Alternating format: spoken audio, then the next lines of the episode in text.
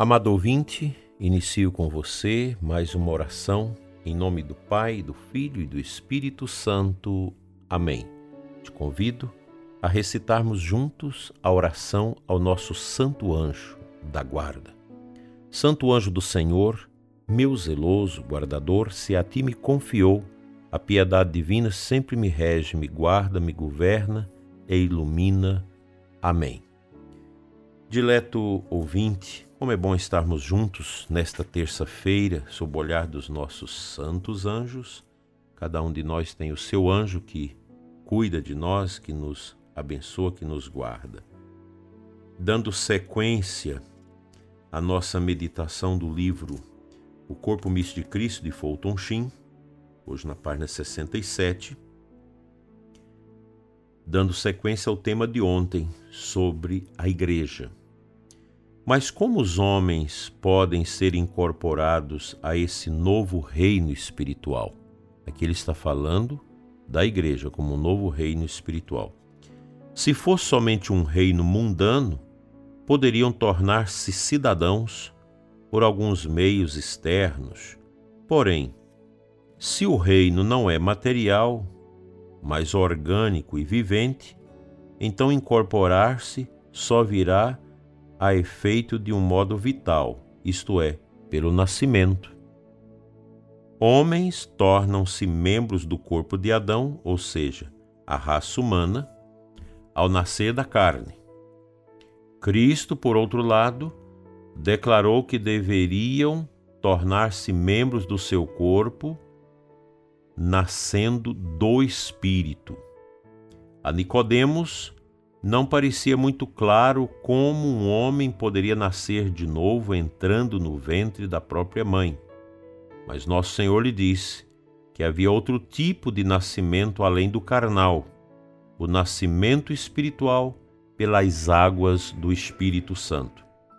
Uma vez renascido, a participação naquela nova companhia estava condicionada à aceitação de cada iota, de cada i dos ensinamentos do Senhor. Quem não crer será condenado. Mateus 16, 16, relativo à necessidade absoluta, como condício sine qua do batismo. E a verdade que devem crer será eternamente salva, salvaguardada pelo Espírito da Verdade, que ele enviará ao seu novo povo. Fiquemos por aqui pois esse texto belíssimo nos traz grandes ensinamentos para a compreensão do nosso ser, do nosso existir, do nosso agir dentro desse corpo espiritual que Fulton chama de igreja. Isso é uma realidade tão bela e tão profunda que evidentemente nós não temos suficiente compreensão mental para explicar e compreender tudo isso. É preciso oração, é preciso meditação, é preciso leitura, obediência, humildade para compreender a grandeza de tudo isso. E aqui o bispo Fulton Sheen ele fala dos dois nascimentos, o nascimento na carne e o nascimento no Espírito Santo. Isso é muito importante para nossa meditação. O nascimento na carne, evidentemente, é fácil de nós compreendermos. É este nascimento solidário que nós recebemos por graça de Deus, mas unido ao pecado de Adão e Eva. Daí que toda pessoa humana nasce contaminado com o pecado de Adão e Eva. Todos nós nascemos com uma inclinação para o pecado, para a carne. Isso é uma evidência que não precisa ser demonstrada.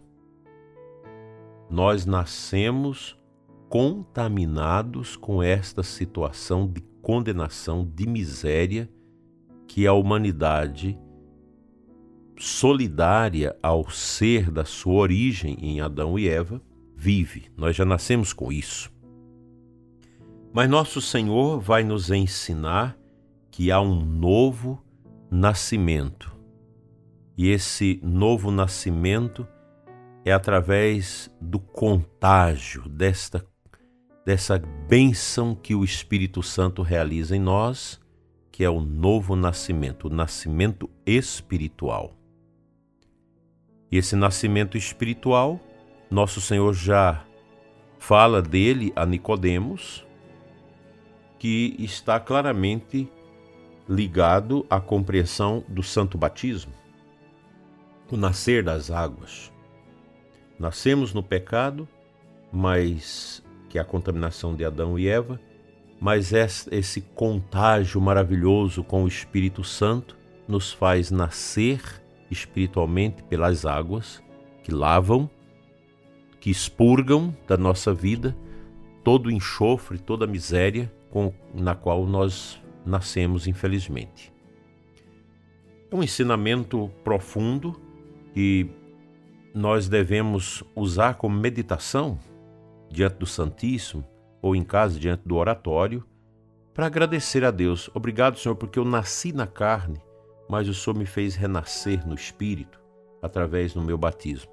Não é à toa que São João Paulo II, ao responder aquela repórter, já falei aqui várias vezes, que lhe perguntara qual o dia mais importante da sua vida, ela esperava que o Papa ia dizer: ah, dia que eu fui escolhido Papa, que é o Fausto do papado, essa coisa toda, o Papa que é o, o líder mundial da igreja.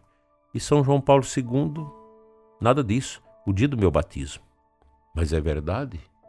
O que, que nós podemos esperar dos Faustos deste mundo?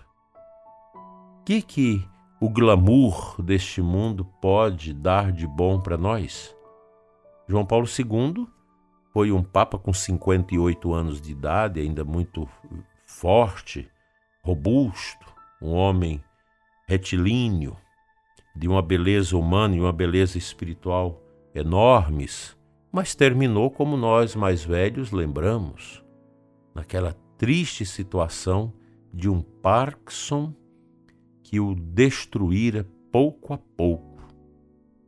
Assim é a vida. Nada nesse mundo pode ser tido como determinante e importante na nossa vida a não ser a graça de Deus. Tudo passa, as vaidades terminam, as riquezas não nos acompanharão no trajeto nosso para o sepulcro, como nos ensinou Papa Francisco lá atrás, quando ele, numa meditação, disse que não se tem notícia de que uma pessoa, ao ser levada para o cemitério, leva consigo, atrás de si, a mudança. Tudo fica.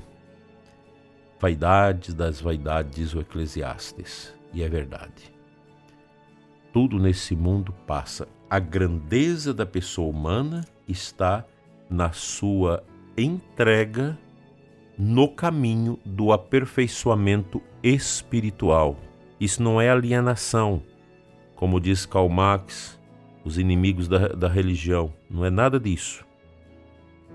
Nós somos trabalhados, nós vamos sendo burilados pela graça do Espírito Santo, que nos faz homens e mulheres conforme e segundo a graça de Deus esse nascimento no Espírito, esse nascimento batismal e depois todo o trabalho de iniciação, de catequese, de anúncio que nós vamos recebendo. É claro que nós vivemos uma sociedade vazia, uma sociedade pobre, uma sociedade que vive do fausto e das bobagens, sobretudo nesse tempo digital, que quantas pessoas, se não ficar postando tudo durante o dia, posta o café da manhã, o almoço, o coelho que está pastando lá no jardim, a galinha que está cantando, tem que postar tudo. E ai de se alguém não curte, não diz que está bonito, que a pessoa fica deprimida. Esse não é o caminho nosso, não. Caminho do cristão, caminho da cruz, a gente vai ver isso muito aqui no livro do Fotoshin. Esse não é o caminho que me faz uma pessoa realmente realizada. O cristão não busca, como sempre repito, os prazeres, as satisfações carnais, mas as satisfações espirituais que ficam, que perseveram dentro de nós. tudo aquilo que nós praticamos em termos de obras de misericórdia corporais e espirituais, como nós já falamos aqui nos programas no ano passado, vai nos dar aquela realidade interior grandiosa, indescritível, que é a satisfação espiritual, o estar com Deus, o estar nele, o mover-se nele. Essa é a nossa tarefa. Eu já faço isso? Eu já cheguei nesse ponto? Não. Eu estou a caminhar, porque tem pessoa que escuta o programa Oração da Manhã, pensa que eu já vivo tudo isso que eu falo aqui, não vivo. Eu tenho que dizer para vocês que não vivo. Eu estou tentando, quando eu faço o programa, quando eu lembro dessas riquezas da igreja aqui, elas primeiramente são lembradas para mim, que preciso é, mergulhar nesse encanto de Deus que a gente todos os dias vai descobrindo mais e mais dimensões que nós ainda não compreendemos. Não desanime, o caminho da santidade, ele é um caminho de expurgo, expurgar de nós tudo aquilo que nos leva à soberba, à vaidade e ao atraso espiritual. Confie, vamos adiante, não desanime. Deus está conosco.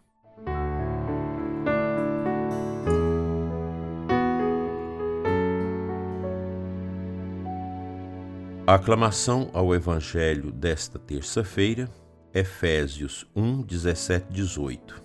O apóstolo Paulo nos ensina o seguinte: Que o Pai do Senhor Jesus Cristo vos dê do saber o Espírito, para que conheçais a esperança reservada para vós como herança. É uma palavra lindíssima, maravilhosa, né? É o Espírito que o Pai e o Filho derrama em nós, que vai nos dar a sabedoria, o conhecimento da vida espiritual. Para quê?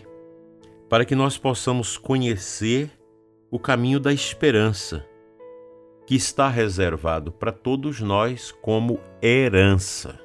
Deus promete desde a fundação do mundo essas graças incontáveis que alimentam a nossa esperança. E a esperança cristã não é a esperança vã do mundo. A sabedoria cristã não é a sabedoria esperteza do mundo. Não é nada disso.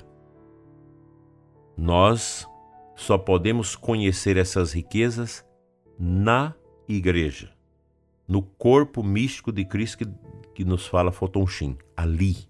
É na comunidade, é na paróquia, na, nos grupos, é na liturgia onde nós vamos sendo moldados por Deus para que nós sejamos realmente configurados a nosso Senhor como Ele quer que sejamos.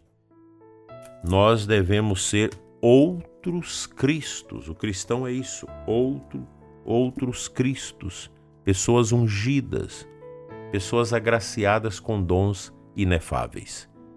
Que Deus nos ajude a irmos adiante nesse caminho da esperança, sem jamais pular fora da barca de Pedro e a Santa Igreja Católica.